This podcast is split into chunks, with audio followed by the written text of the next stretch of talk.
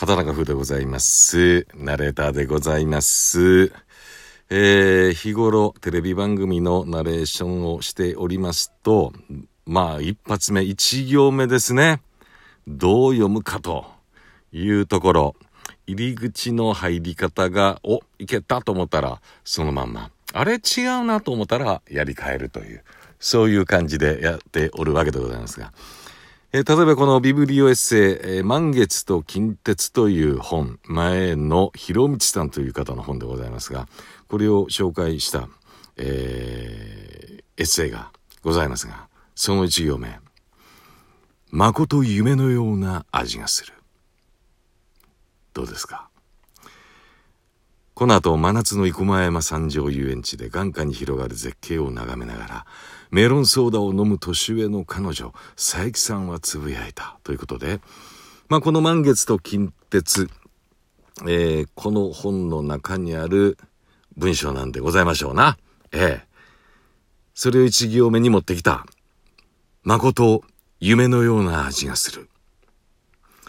まあ、あの、どういう本の内容かっていうのが、わからないとこれをどう読むかというのもあるんですけれども、まあ、ナレーターとしては、えー、まあ、講談師見てきたような嘘をつき、いやないですけども、あの、行ったこともない外国の映像を見ながらですね、えー、行ったことがあるような感じでやらなあかんのが、えー、テレビのナレーターでございましてですね、えー、そういうところ期待できたわけでございますが、さあ、ということで、この誠夢のような味がする。これどう読むか。誠夢のような味がする。とちょっと強めに行くのか。誠、夢のような味がする。えー、夢との、夢というか、このメロンソーダ飲んだ、この飲んだメロンソーダとの距離感でしょうね。きっとね。出すのは。じゃあもっとこう味わい深く、誠夢のような味がする。という言い方にもなってくると。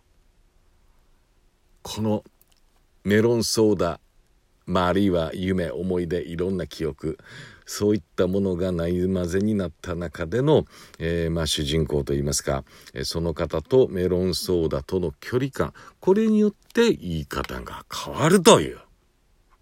いかがでしょうか？なるほどとか、そんなはないか。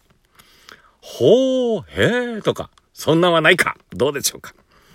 えー、畑中風のナレーションレッスンと言いますかね。えー、またやりましょう。それではまた。